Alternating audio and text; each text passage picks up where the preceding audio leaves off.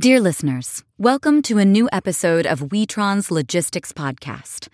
In this episode, we will talk about usability, user experience, also known as UX, and connectivity.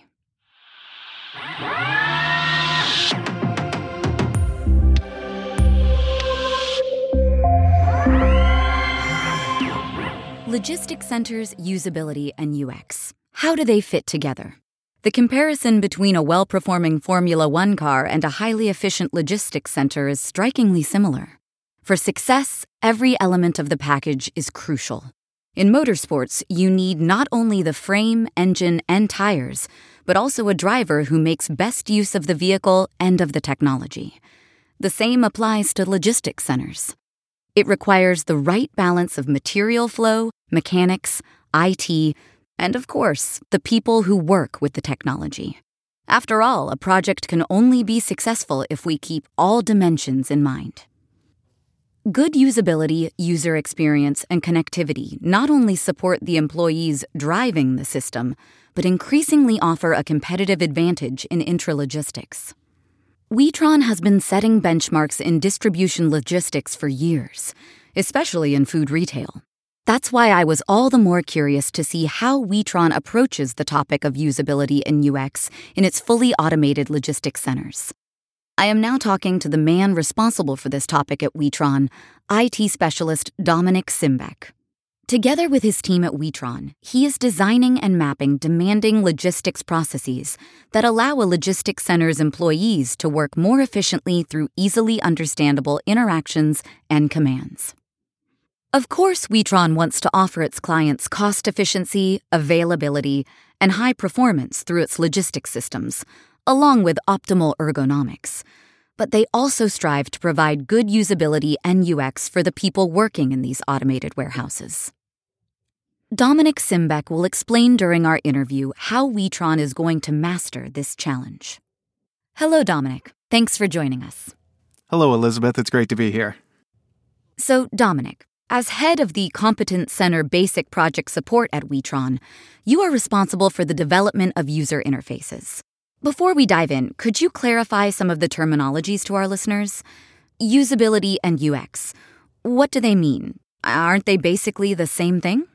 Die Usability ist aus meiner Sicht eine Teilmenge der kompletten User Experience. Also Great question. Ähm, in my view, usability can be seen as a part of the user experience. When you look at usability per se, it just means how well a user can handle the screen or device, regardless of a particular visual design. To achieve optimal usability, you have to know your user's needs and the environment in which the user interacts with the product. For Witron, the user is a warehouse worker or maintenance manager. Let me give you an example. I'm in the warehouse and I want to put toothpaste from a pallet into a box that goes to a store. The goal is to have as little interaction with the screen as possible. After all, the employee is there to stack goods, not to constantly click on the screen. That would be pure usability. So if usability is the core, then UX would be the whole shell around it. For example, there can be certain habits. If you ask someone about what a new app should look like, he or she will respond, well, just like my weather app, where I can swipe, use the menus, etc. In other words, a habit that goes beyond the pure work process. Then I might also compare certain brands with certain features. The Witron colors are blue and gray, so why is the entire background of the application red? It is also always very important for me to not let the user go after completing his or her task and say, thanks, see you next time. It is advantageous to incorporate follow ups, for example, a field report. You may know this from Teams or Zoom. When you are asked about the quality after the conversation, these topics are more a part of the user experience. dass man nach dem Gespräch gefragt wird, wie gut war denn die Qualität? Also das spielt dann alles mehr in das Thema äh, User Experience rein. And you could take the whole thing to the next level and say you're adding a gaming element to it. Genau. That's right. Such as, how well did you stack your cases in the warehouse? Five stars? Four stars? Three? Although this could come close to the sensitive area of machines evaluating employees. Ultimately, it is about people having fun working at the machine, or maybe not fun, but a positive feeling toward the machine. Ein positives Gefühl, das denke ich trifft es am besten. Ja. A positive sense. I think that's the best way to describe it. Now we have defined usability and UX. We'll put a check mark by that. Now, let me ask you what kind of people do you need for development? Technicians, designers, or do you even consult psychologists or the user him or herself? Also eigentlich sind zwei Sachen ganz, ganz entscheidend. Das eine ist, äh, dass Well, it used to be the case that only Witron's WMS experts designed the interface and ran the UX process development. However, this inevitably complicated things unnecessarily and put us further from the actual goal of creating an optimal interface for our clients, the warehouse workers, and their tasks. We have since then strengthened our staff accordingly, with new colleagues coming from the process management area. Their field includes the question and process modeling technology. By better understanding how the technology will be used, they can tackle the topic from a different angle. So, to answer your questions, we need both technicians and process managers to perfect our user interfaces. That's exciting. So it's important to keep things as simple as possible for the respective user? Genau, bisherige Benutzeroberflächen sind sehr häufig eben durch bestimmte Exactly. Previous user interfaces were often tailored to each project system's needs when finishing installing a system for a client. During this part of the installation is when we usually handle ramp up problems and system startup issues. But these issues are completely different from the ones I might have later in daily operation. That is why it's extremely important that the interface is not designed by the technician responsible for the end phase of the installation, but by someone who focuses on the actual user right from the start. The key word here is user centered design. die Oberfläche macht, sondern jemand, der sich von Anfang an User-Centered Design heißt er so schön, von Anfang an auf den Anwender konzentriert. How does the team and how does Witron handle this? Ja, also bei uns ist so in den letzten, würde sagen, eineinhalb, zwei Jahren, da dieser äh, User In the last 18 to 24 months, we have developed a user centric design process that focuses on the end user. This means analyzing the entirety of the current situation. The first step is always to get together with the future users and find out how satisfied the person is with the current situation. We work with different questioning techniques, various users, certain scale queries, etc., and then we go on to create the entire process. In the next step, we look for improvement potentials, perhaps sections that appear twice in a process and that need to be optimized in order to supplement certain needs. And then in the third step, we create the first drafts or wireframes, which are reviewed by the users to incorporate any further feedback. Only after this do we develop the classic UI prototype that we know. We then create a model with Adobe XD, accurate down to the single pixel with the corresponding designs, guidelines, icons, color schemes, etc. Once this prototype is completed, we will define the specs before finally proceeding to the development process. Äh, Prototyp fertig ist, eine kurze Spezifikation und dann erst geht das Ganze in den Entwicklungsprozess. If I'm understanding you correctly, in order to understand what the ideal process should look like, the Witron team follows the employees, for example, in the picking area, and observes how they handle the process, including interaction with both the human machine interface and the user interface. Genau. Oftmals ist es ja auch wirklich so, dass äh, die MitarbeiterInnenanlagen bestimmte Exactly. Begriffe aus dem We find that oftentimes employees in the facility do certain ähm, actions from memory Genau, und da eben because that's what they are used to. And then our UX experts have the opportunity to ask them, why do you choose to do this task this way? This allows the workers to reflect and realize that, yes, that's right. It could be done much more easily. Und so, ähm, so geht das ganze Thema dann los, ja. I still remember when the iPhone was introduced into the market and ushered in a whole usability and UX wave to the industry. In the beginning, it was always stated that it was hard to measure how much usability really adds to a process. Has this changed since? Are we at a point where we can say that usability generates X dollars, either in actual monetary terms, or in time savings, or in process reliability? Das kann man mittlerweile auf jeden Fall sagen. Von der Zeit, die Sie sprechen, das war so die You can definitely say that. Ja, ich sag mal, The time you were talking about was the classic Google Analytics time, where the äh, purpose was primarily to count and track visitors accessing your website and so on. That wasn't relevant to the industry. But now there are procedures such as time on task that measure the actual time an employee requires to complete a certain work process. This gives us a good way to compare usability of the old and new interface.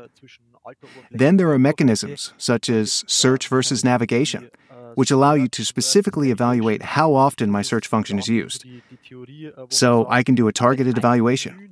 I can evaluate if the search results are accessible via the main menu or if they are hidden in some detailed sections. This can help me determine how well the menu is structured. Because it's usually a matter of content and not only optics. This is why we apply this theory.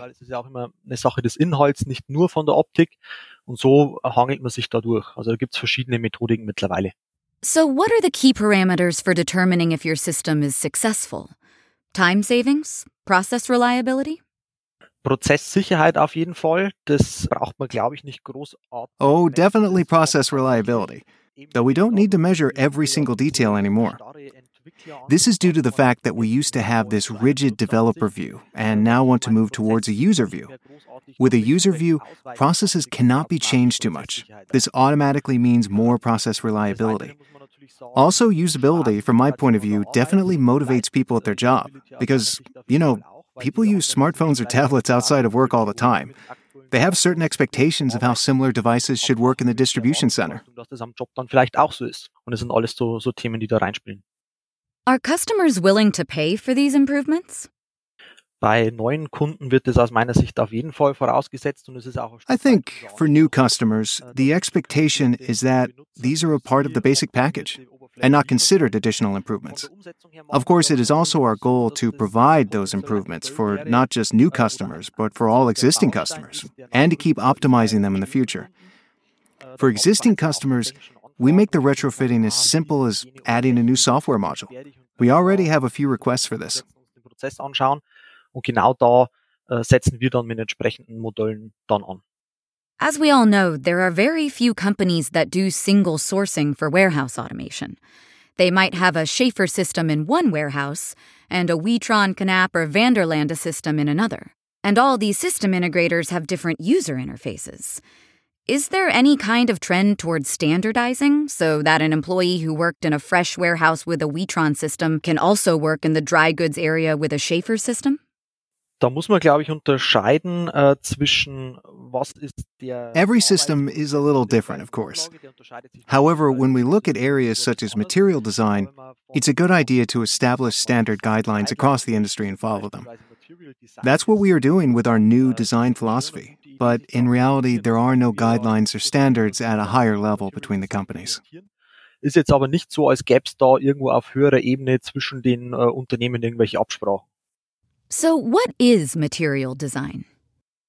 Material Design ist eigentlich eine ja, ich würde sagen, Material design is a design guideline that not only specifies certain sizes of interface elements, but also the design of interface elements. Material design also provides specific icon sets. For example, for a refresh button, you will always find the same arrow icon, regardless of the system and even in everyday life.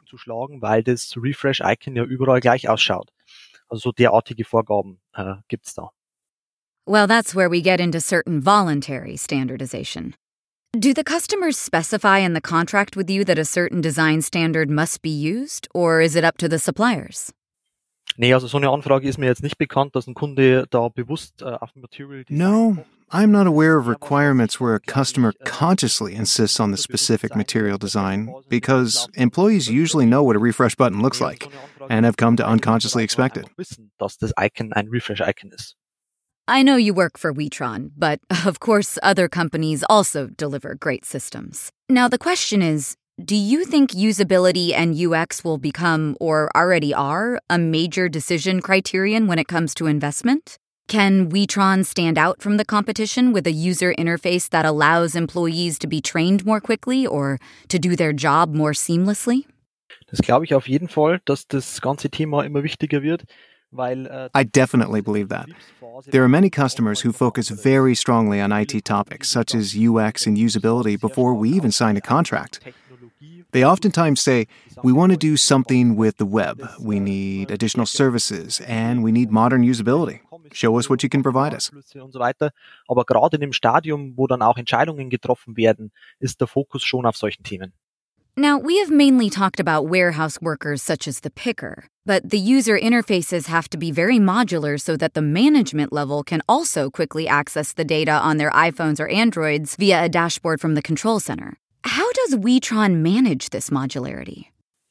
Ja, wir kennen unsere typischen Benutzerrollen in unseren Systemen. We know our typical user roles in our systems and what information they find useful. The manager wants to know if everything is working smoothly or not. The control room staff is interested in getting information on replenishment, stock levels, and the like. The maintenance technician is interested in the number of errors that we have per thousand packages, and thereby which issues have to be solved first, and so on and so on. To be honest, we have had all this information for years already. The challenge is to distribute this information to the right medium. dass äh, der jeweilige Anwender auch was damit anfangen kann. Auf dem jeweiligen Medium, auf dem er unterwegs ist natürlich. The medium issue is interesting. If you look back a couple of years, the managers were the first to receive iPhones to do their job.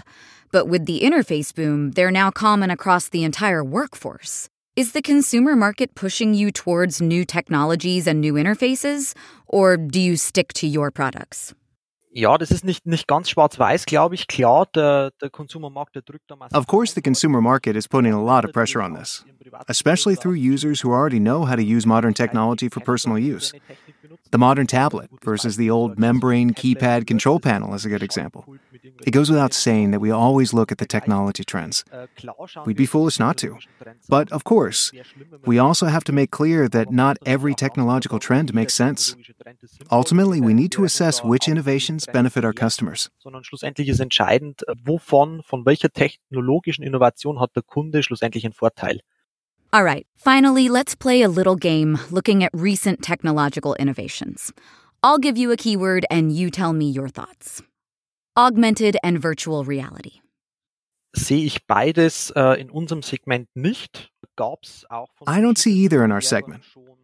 Schon, There have been trials from various competitors a few years ago where they wanted to approach the AR topic by using Google Glasses and warehouse order picking. However, it turned out that the technology is not quite there yet, and the added value is not proven in comparison to existing systems. Because the glasses are quite expensive, there's also a cost factor. Äh, Nicht, nicht nachweisbar. Und schlussendlich ist es halt der äh, Kostenfaktor. Ich meine, die Gläser sind äh, auch nicht gerade günstig. What about gesture control? Gestensteuerung ist äh, ein relativ schwieriges Thema und wird aus Gesture control is a Nische quite difficult topic and will remain a niche in my view. Some efforts are already being made to implement sensors at the bottom of automated forklifts to confirm a picking process. This is just like opening a new car trunk where you slide your äh, foot underneath the bumper. But again, I think it will remain a niche. Aber wird aus meiner Sicht eine Nische bleiben. Voice control is a very important topic right now. We already see this a lot in manual order picking, but should Witron machines also communicate with employees via voice control? Finde ich persönlich schwierig, weil ich ähm, bringe mir da das, das schöne Beispiel. I personally consider this to be difficult. Imagine a speaking picking machine or a speaking depalletizer. The noise level in an automated warehouse would simply be too high to consider this option. Neue HMI-Panels und HMI-Pulte gefordert, die die Informationen dann relativ transparent rüberbringen. Do you think there are more HMIs coming? Kann ich mir durchaus vorstellen, vor allem an den Ecken, wo ich äh, klassisch mit dem Schaltschrank I certainly believe that, especially in areas where people still interact with the control cabinet in the traditional way. Äh, I already mentioned this earlier with the membrane keypads. I see an extremely large potential for such HMIs. You can have a quite transparent view of a complex machine down to the sensor and evaluate it in detail. Today, this is actually only possible in an indirect way. Äh, Und, und, und mir das im, im Detail dann auswerten kann, was heute eigentlich nur über Umwege möglich ist.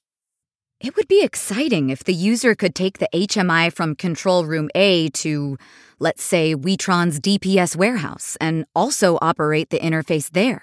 The user interface to go, so to speak. Genau, haben wir vereinzelt schon mal schon mal Tests gefahren, wie man das damit Exactly. äh, entsprechenden And because standardization and security issues are going to arise, we have already run some tests on how this could be achieved with corresponding authentication connecting the HMI to various areas of the warehouse. Here, the trend is heading towards near field communications, NFC. Or an alternative would be barcodes. Vom, vom Sicherheitsaspekt her schon wieder schwierig. Äh, aber dahin geht der Trend. Absolut, ja. And it looks like that wraps up our interview. Thank you so much, Dominik Simbeck, for your insight into usability and UX at Witron. I wish you the best of luck with your next project. It's been my pleasure. Many thanks for having me. And for our listeners, don't forget to check out our other podcasts, which you can find on Witron's website.